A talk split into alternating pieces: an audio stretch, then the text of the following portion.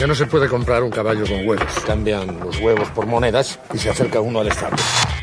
Hay empresas que viven, otras que sobreviven y muy pocas que destacan.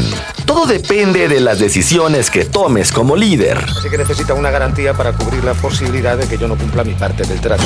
Bienvenido a Empresas con Valor, el lugar donde encontrarás tips, consejos, herramientas y prácticas para empresarios, contadores, administradores y emprendedores. Presentado por Javier Cepeda, reconocido líder de opinión en México y gurú del crecimiento y desarrollo de empresas. Empresas con valor. Emprender también es aprender.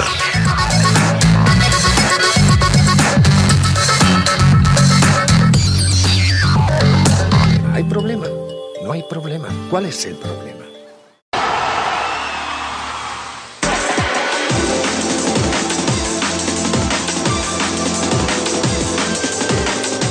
Muy buenos días. Esto es Cara a Cara. Hoy estaremos platicando con el ingeniero Javier Cepeda Orozco, consejero empresarial, sobre el tema, tema de dinero, cómo cerramos el 2021 y cómo comenzamos el 2022 en temas fiscales. Iniciamos.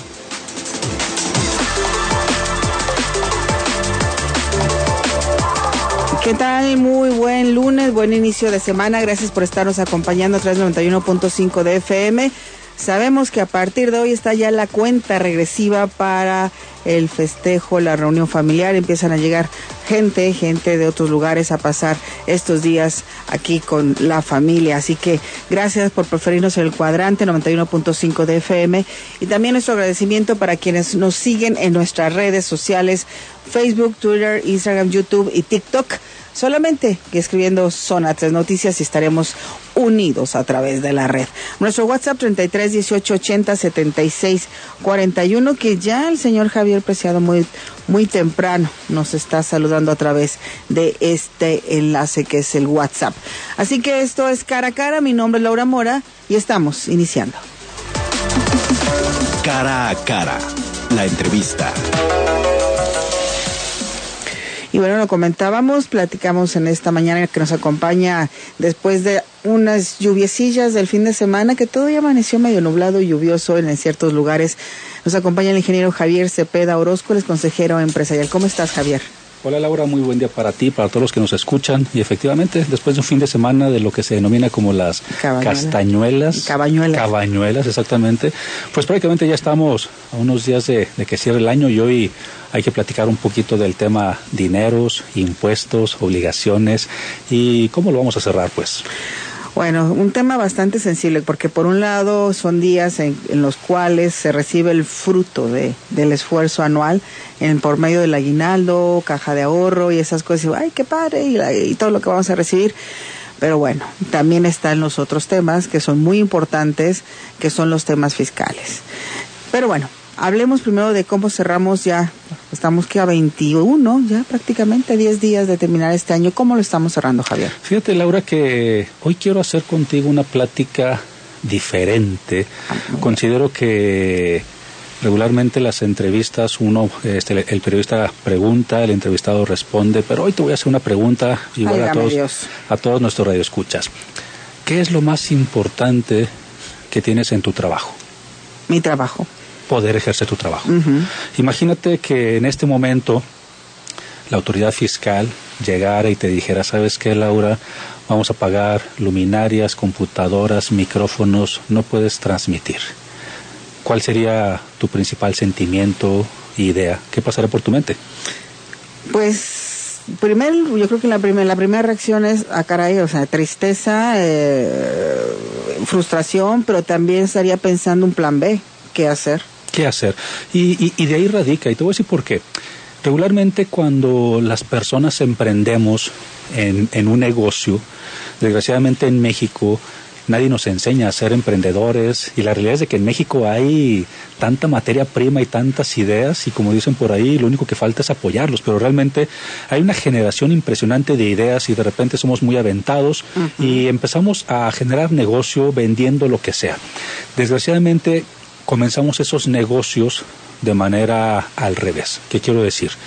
Empezamos a ver a quién le vamos a vender, cuánto vamos a cobrar, y al final dejamos todo el tema de una planificación, un orden y del tema de impuestos. O sea, regularmente cuando emprendemos un negocio, pues no empezamos claro está buscando ni un contador porque es un gasto, no empezamos a ver el tema de impuestos porque es, una, es un gasto, o sea, realmente lo que, lo que empezamos a ver es el tema de cuánto vamos a vender y a quién se lo vamos a vender y qué producto vamos a vender. Y la pregunta que te hacía ¿Qué sucedería si en este momento, por ejemplo, llegara la autoridad fiscal? Es precisamente por eso, porque regularmente los, los mexicanos y los emprendedores en México comenzamos eh, nuestros negocios de una manera totalmente diferente en como debería de ser.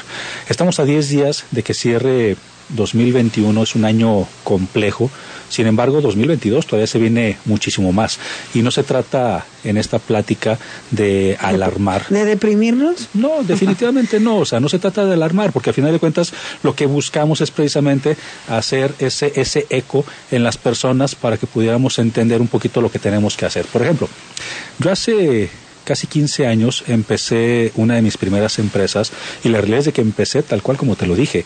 ¿A quién le voy a vender? ¿Qué voy a vender? ¿Cuánto voy a vender? Y muy después empecé a revisar pues que tenía que pagar impuestos. Sí. Que tenía obligaciones que cumplir.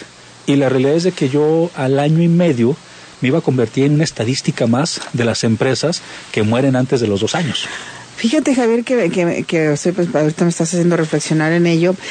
Creo, creo por las, las ocasiones que he tenido la oportunidad de platicar con alguien que dice, es que yo quiero emprender un negocio, es que qué sería bueno hacer.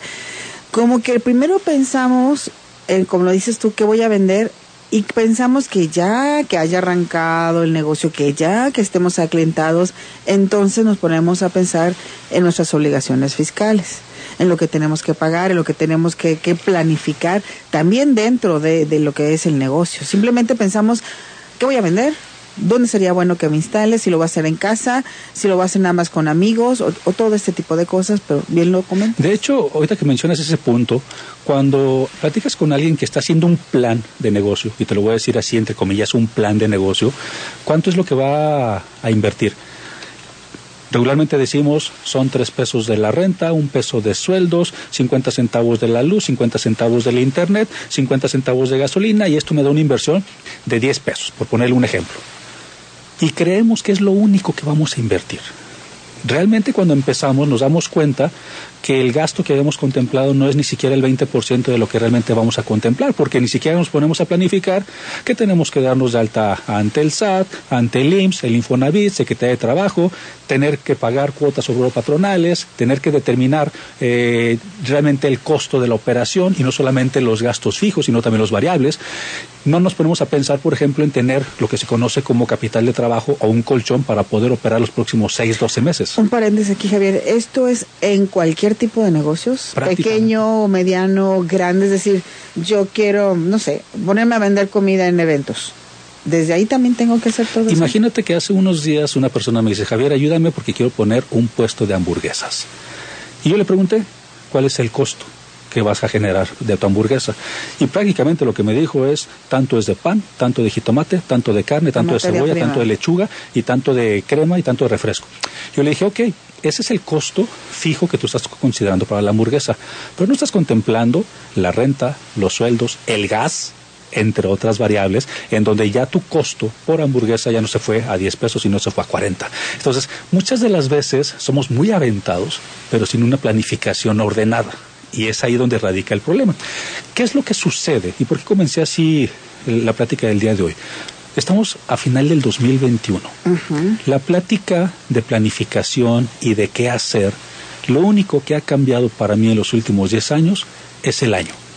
Cada, cada año, a final de año, vengo y doy la misma plática diciendo, tenemos que hacer estas actividades, tenemos que cumplir estas obligaciones, tenemos que planificar esto para el siguiente año. Y lo único que ha cambiado año con año es 2021, 2020, 2019, 2018 y así sucesivamente.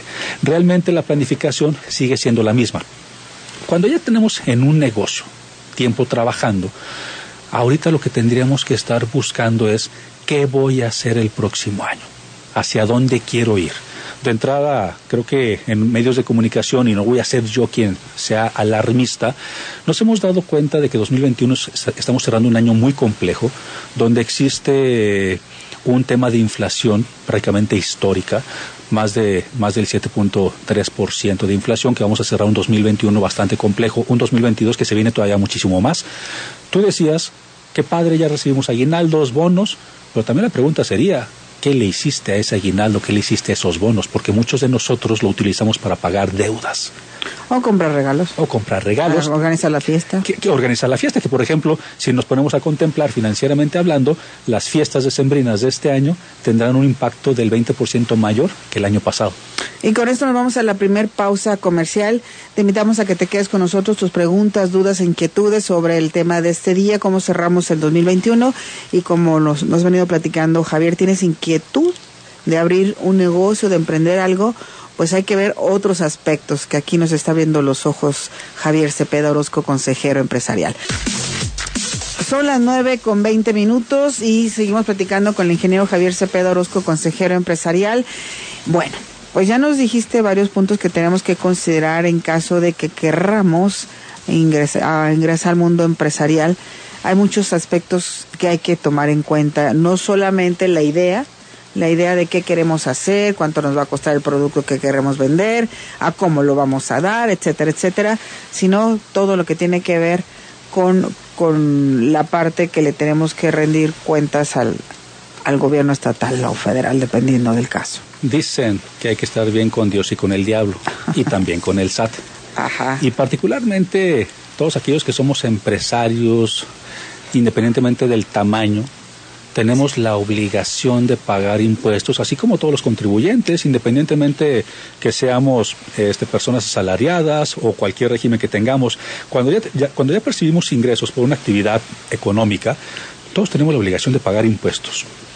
Desgraciadamente en México, y sí debo de, de decirlo de esta forma, somos buenísimos para buscar querer no pagar impuestos dentro del marco de lo ilegal. ¿Habías escuchado tres conceptos a nivel fiscal que se denominan evasión, elusión, Y, planificación. Ok. Fíjate que en su mayoría, y si lo ponemos así tal cual como, como un embudo, la parte más alta está la evasión. ¿Qué quiere decir? Que muchos contribuyentes buscamos evadir impuestos de una manera ilegal y buscamos con artimañas, con la compra de una factura, de una operación simulada, bajar nuestra carga fiscal. Eso es evasión de impuestos. Luego hay un grupo menor de contribuyentes que se encargan de eludir impuestos. ¿A qué se refiere este concepto? Pareciera que es lo mismo. Pareciera que, es lo mismo, pero de una manera relativamente legal. ¿Qué quiere decir? Que tienen el personal, la asistencia legal, jurídica, contable, fiscal, para buscar dentro de la ley todos esos huecos, como cuando dicen lo que no está prohibido está, permitido. La ilusión fiscal es eso, que yo me arme de artimañas que me permite la ley cuando no es tan clara para poder pagar menos impuestos. Y para eso se requiere, lógicamente, tiempo, inversión y personal para estar buscando, pues a través de qué formas y medios voy a pagar menos impuestos aparentemente dentro de lo legal. Y un menor grupo, muy menor grupo de contribuyentes planifican, planifican su pago de impuestos. Regularmente, y se los digo en las empresas que participo, regularmente en México las empresas no planificamos nuestro pago de impuestos. Y si no me equivoco, y te lo voy a preguntar así abiertamente, ¿tú pagas impuestos? A través de la empresa. A través de la empresa. La empresa a través del esquema de sueldos y salarios paga tus impuestos, ¿estás de acuerdo? Sí, alguna vez me tocó pagar. Y un, un, empresario paga sus impuestos de manera mensual, bimestral o en las declaraciones anuales, dependiendo sea el caso. Regularmente, para llegar a este punto, hay un contador que se encarga de decirle al empresario, ¿qué crees, Laura? El mes pasado tuviste estas ventas, tuviste estos gastos, y esto es lo que te resulta de pagar impuestos. La planificación de impuestos, ¿qué es? Que no lleguen esos impuestos de sorpresa, que no lleguen esas cantidades que ni siquiera estabas esperando, y mucho menos que lleguen prácticamente a quemar ropa para pagar al día siguiente. La planificación de impuestos es, y te lo voy a decir como lo hago yo. Yo, por ejemplo, eh, al día de hoy, 21 de diciembre, yo ya sé qué es lo que quiero vender en 2022. Yo ya sé a quién le voy a vender y qué voy a vender y cuánto voy a vender. A esto se le denomina un presupuesto de ventas. Y ese es otro tema que me encantaría platicar después porque en México los empresarios no estamos acostumbrados a hacer un presupuesto de ventas. Vamos a empezar 2022 y podría apostar que muchos de los que nos están escuchando van a empezar 2022 sin tener claro qué van a vender, a quién se lo, van a, quién se lo van a vender, ni cuánto van a vender. En términos generales van a empezar un 2022 con sus diferentes formas y acciones de venta a ver quién les va a comprar. Y esto es uno de los principales errores que, cometemos las empresas y que por eso estamos en riesgo de poder morir. Hoy, 21 de diciembre, yo ya tengo firmado el presupuesto de ventas para el siguiente año. Pero no solamente eso, Laura. Hoy, 21 de diciembre, yo ya sé, ya tengo contemplado cuál va a ser el gasto de mi empresa para 2022.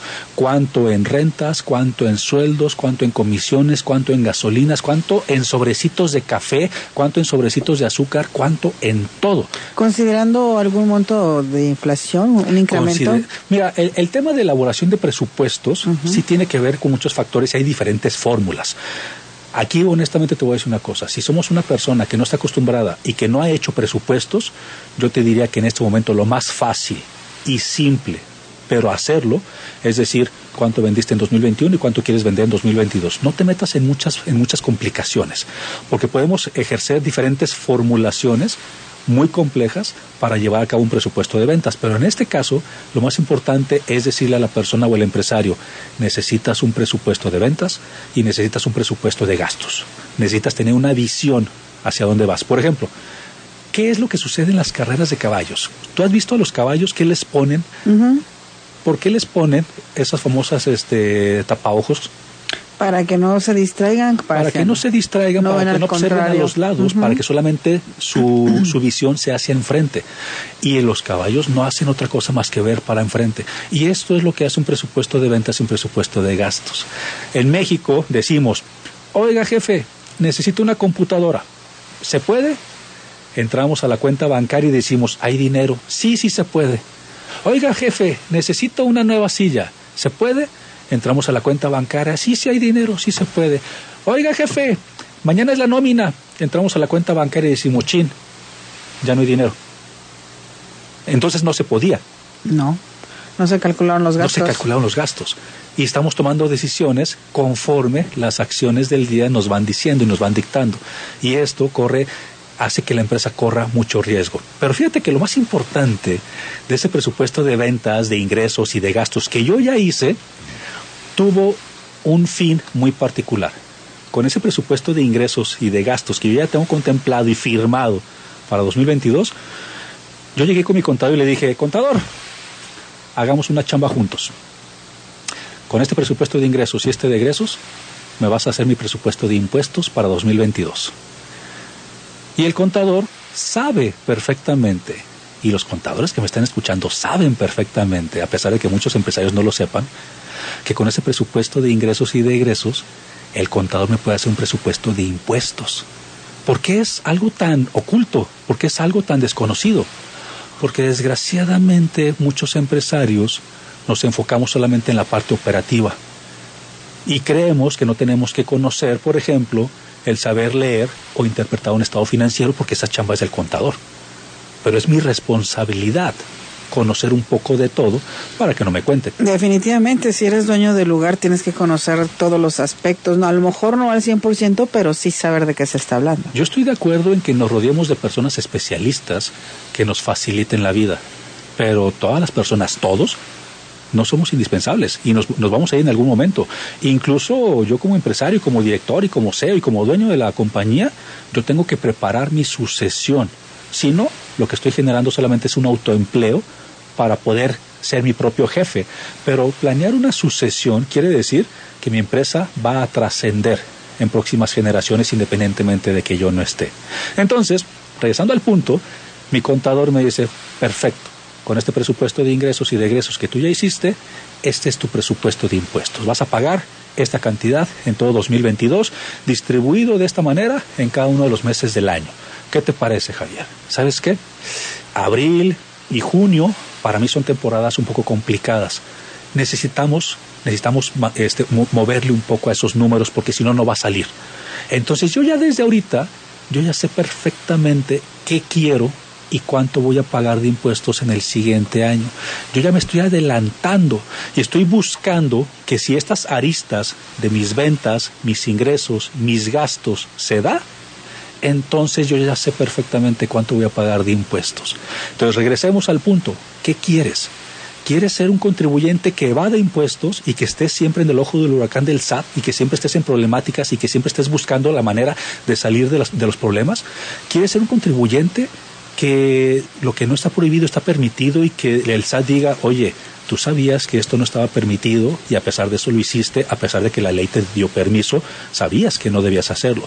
O quieres ser un contribuyente que trabaja de manera tranquila, que, se, que genera empleos, que genera utilidades, que eres eficiente, que eres rentable y que no necesariamente los empresarios que más ganan son los que más cosas turbias hacen. A ver, una pregunta muy simple, pero creo que sí me gustaría saber ¿por qué tenemos que pagar impuestos? todos los contribuyentes estamos obligados a pagar impuestos para vida de poder recibir lo que el gobierno a nivel de salud, a nivel de infraestructura, a nivel de educación, a nivel de muchas otras cosas, eh, nos puede brindar y es su responsabilidad brindarnos. Yo estoy de acuerdo que en muchas ocasiones decimos es que el impuesto que yo pago no se ve reflejado, pero eso no me exime de la responsabilidad de pagar el impuesto. Entonces, todos los contribuyentes estamos obligados precisamente porque, eh, para, por ejemplo, tú llegar aquí a, la estación, tuviste que transitar en tu vehículo a través de la vía pública, probablemente utilizas este, las escuelas, probablemente utilizas hospitales, o sea, utilizas muchas cosas que desgraciadamente pues no son gratis y que nosotros de cierta manera tenemos que, cubrir esos, esos, esos, este, impuestos para pagarlo. Bueno, tenemos que hacer una pausa comercial y tanto Jorge como Jordana nos dicen que no es 21, que es día 20. Ya ves, ya queremos que llegue Nochebuena y mañana Navidad. Aquí hacemos nuestra fe de ratas, efectivamente es día 20 y sí, Jorge, estamos en vivo. Hacemos la pausa, regresamos, esto es cara a cara. Son las 9 de la mañana con 34 minutos. Seguimos platicando con el ingeniero Javier Cepeda Orozco, consejero empresarial. Hay varios temas que tenemos en el tintero todavía para seguir platicando, pero me gustaría que nos comentara sobre esto del aguinaldo, que es una inquietud que traen algunas personas, si es real que se tienen que quitar impuestos sobre el aguinaldo. Prácticamente por cualquier ingreso que uno perciba, hay que hacer un tema de ajuste, un tema de retención de impuestos.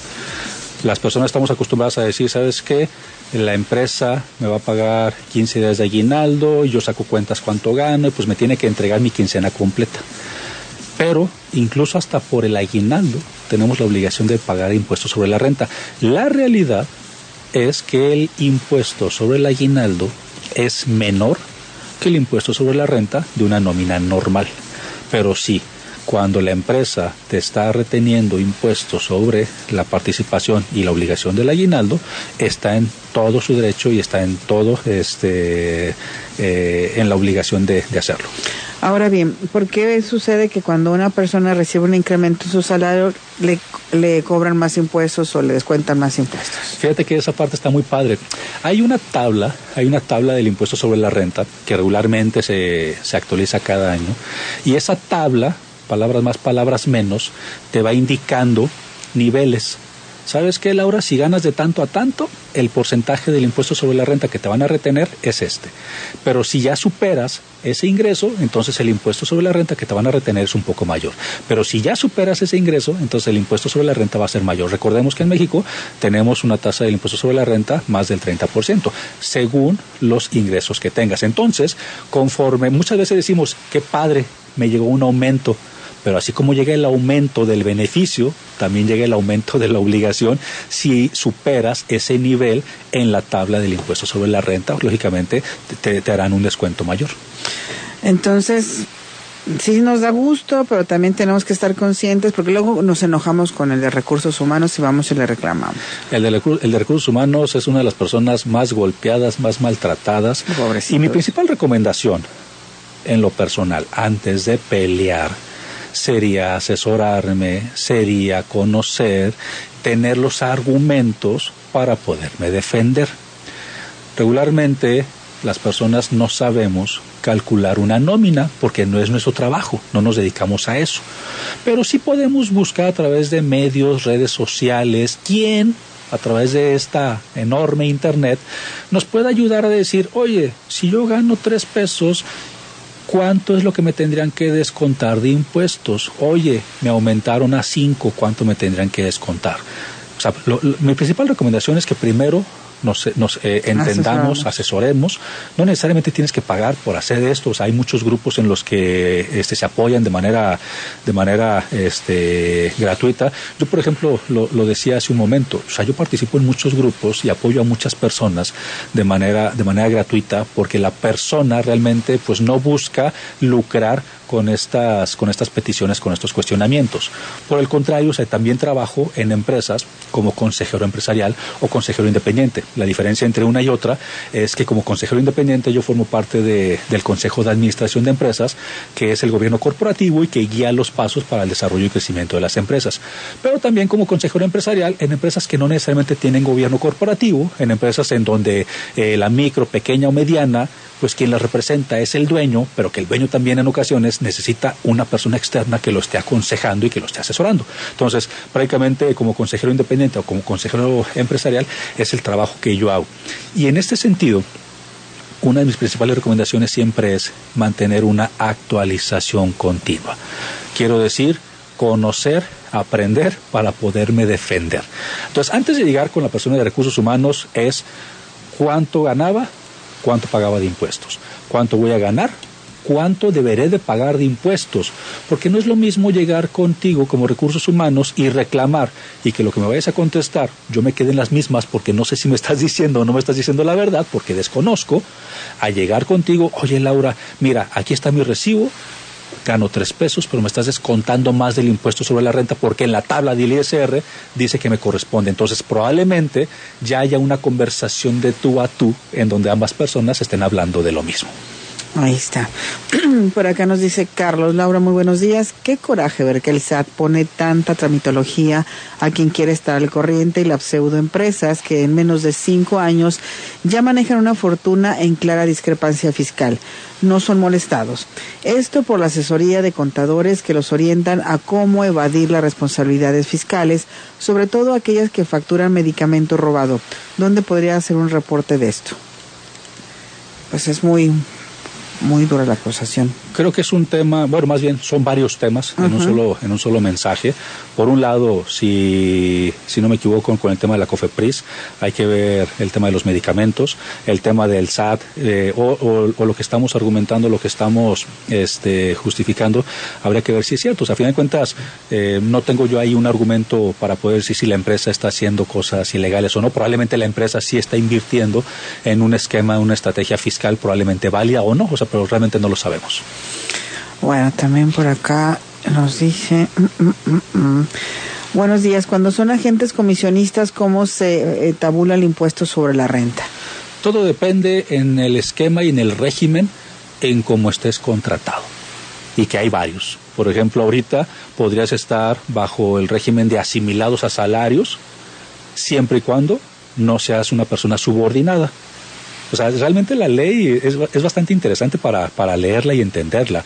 Yo puedo ser tu trabajador, y tendría que estar dado de alta como sueldos y salarios, como tu subordinado.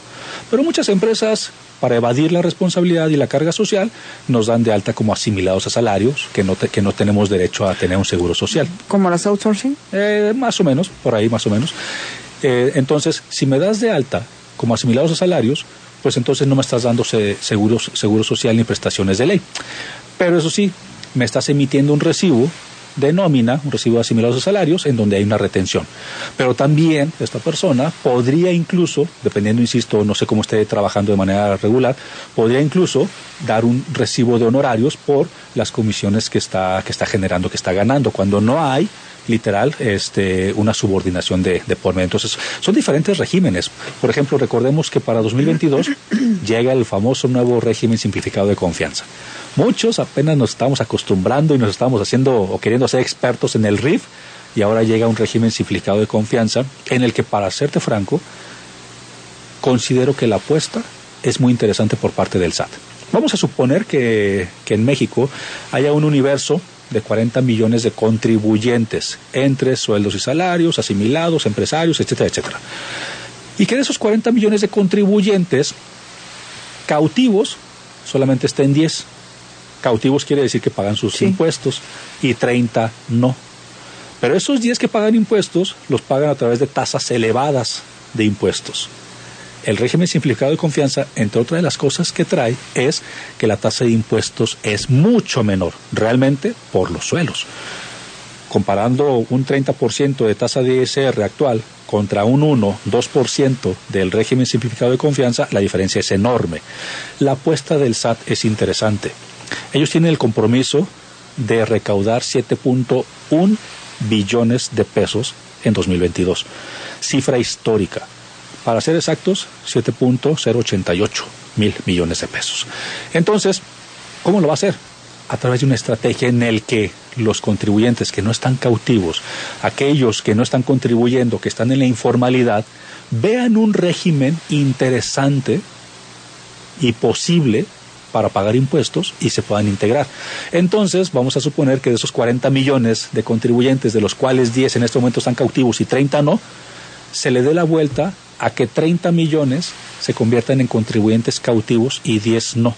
Sería una, es, una apuesta bastante interesante en el que ahora van a recibir poquito, pero de la gran mayoría.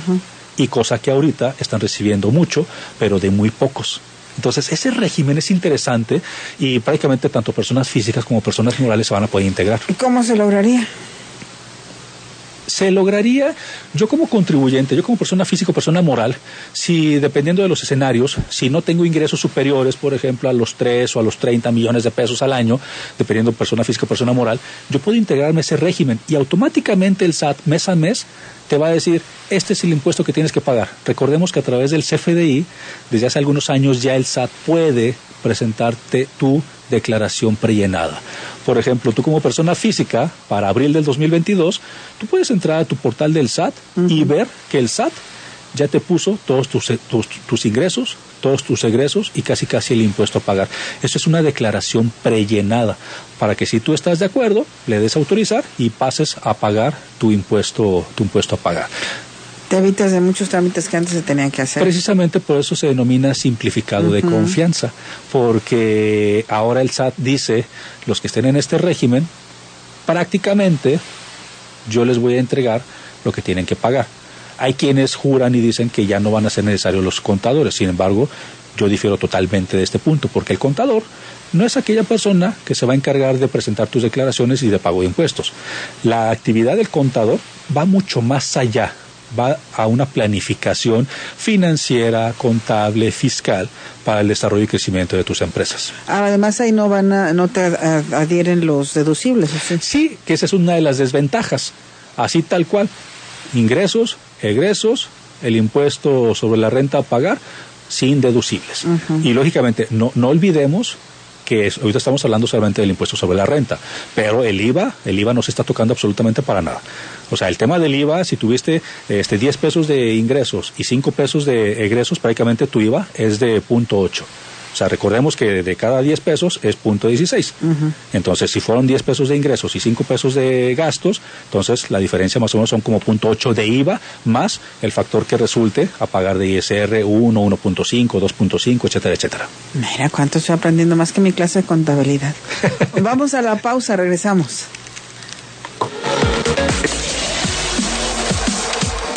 Vamos a seguir platicando en este momento con el ingeniero Javier Cepeda Orozco, consejero empresarial. Y si me lo permites, Javier, tenemos algunas preguntas. Vamos a darles respuesta. Vamos, vamos, porque empezamos juntos, no porque yo te sepa mucho del tema. Dice Marcos, hola, buenos días, buen programa, gracias. Una pregunta que si se pagan impuestos los vales de despensas, porque cada vez el SAT hace un ajuste que nos rebajan de mil, nos rebajan trescientos todo, literal, todo ingreso este percibido eh, genera pago de impuestos. Nada más que también en muchos casos habría que revisar que los conceptos de nómina que se están utilizando, sobre todo de percepciones, porque hay muchos conceptos que no deberían de, de grabar. O sea, entonces habría que revisar cómo está el recibo de nómina de la persona. Bueno, luego nos dice Mateo, ¿puedo ver mi declaración desde casa? ¿Dónde puedo aprender? Mira, todos podemos presentar nuestras declaraciones.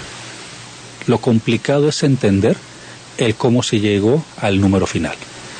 O sea, realmente las declaraciones anuales, las declaraciones que se presentan, ya traen un número, sobre todo las prellenadas.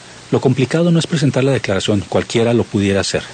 Yo sugiero que no nos metamos en ese tema si no tenemos las bases contables para poder descifrar y entender de dónde vinieron esos números, porque en esos casos podrías estar pagando más impuestos de los que requieres.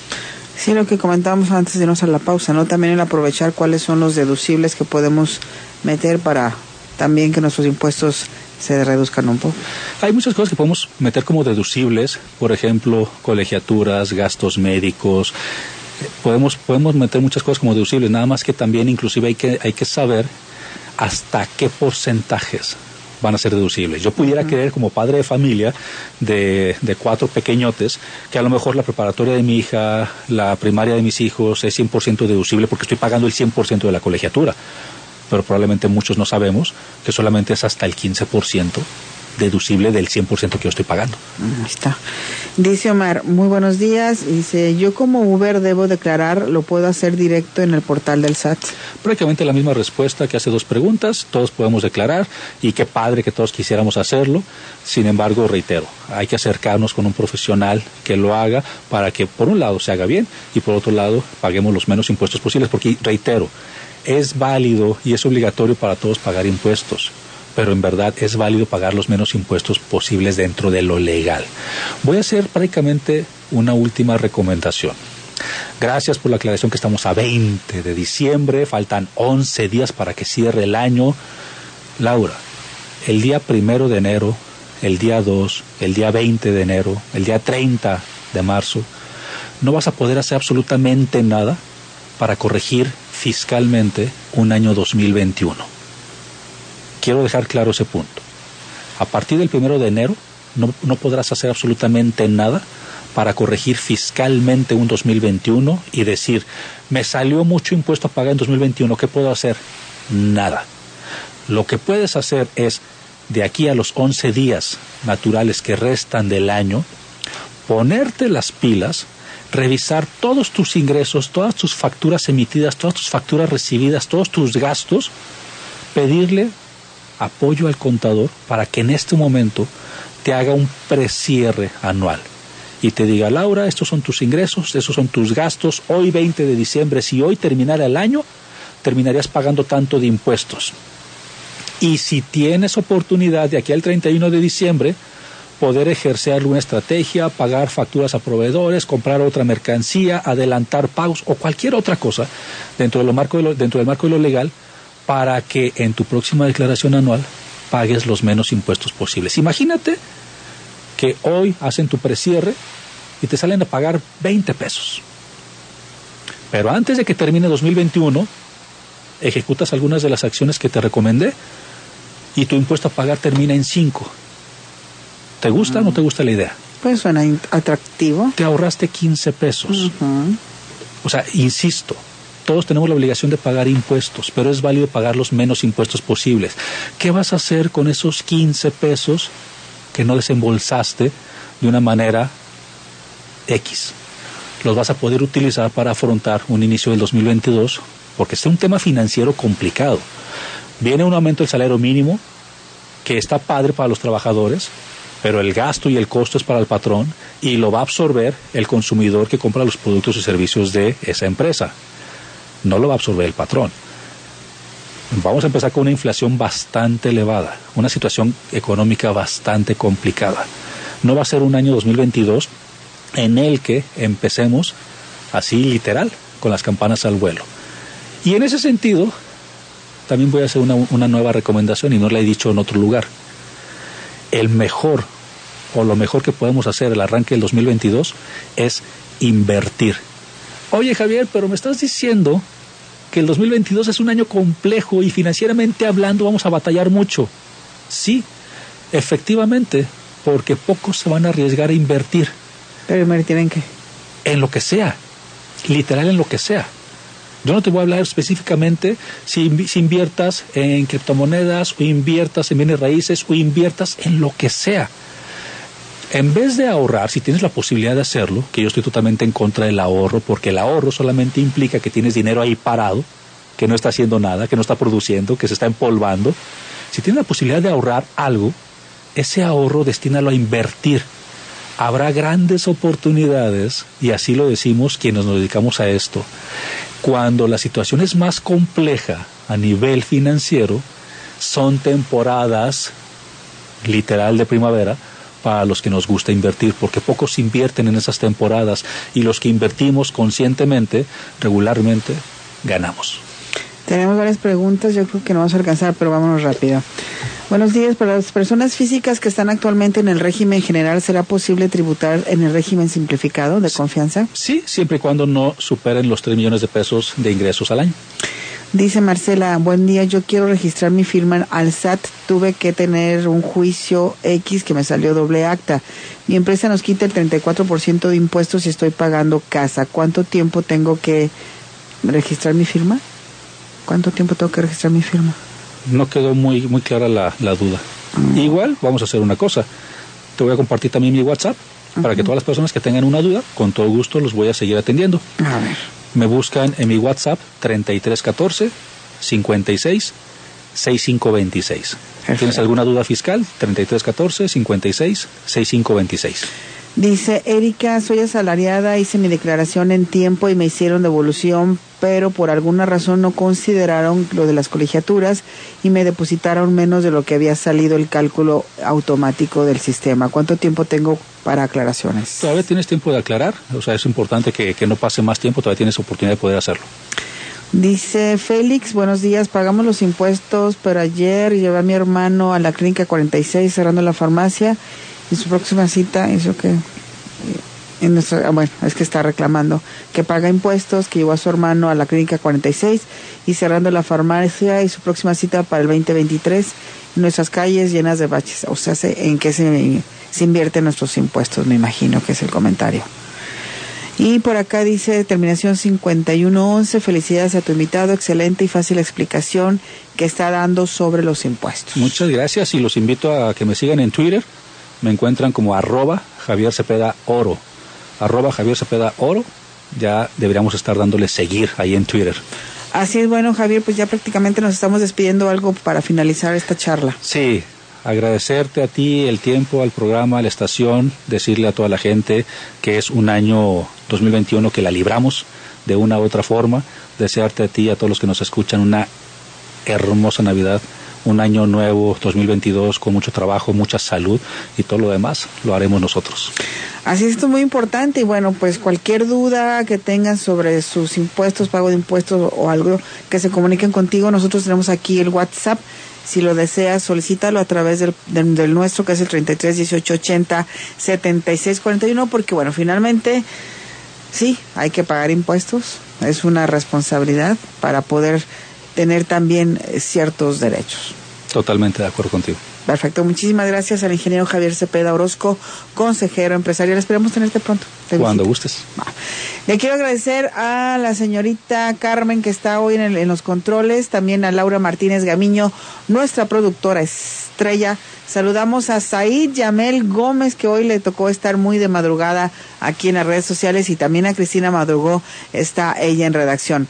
Ya nos vamos hoy, hoy escucharán al señor Eric Magaña en zona de conexión, ya que Machain, Omar Machain se fue de vacaciones, así que ya lo conoces. Eric Magaña es quien conduce Rock Collection los domingos, así que hoy estará contigo a través del 91.5 de FM.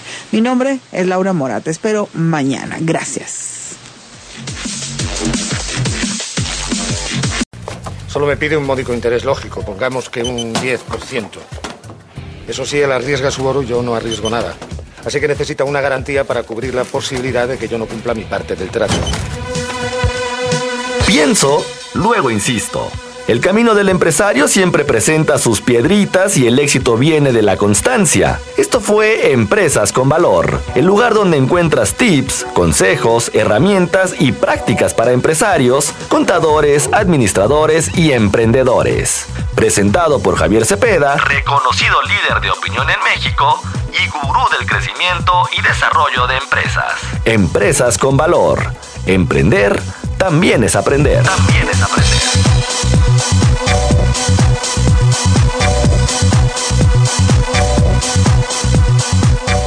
Embargo, sin embargo, si devolvemos una moneda, nos quedarán nueve. Nueve a cada uno. Así que si aún debemos diez monedas, al cabo de un año seguiremos con el mismo problema y además tendremos menos dinero.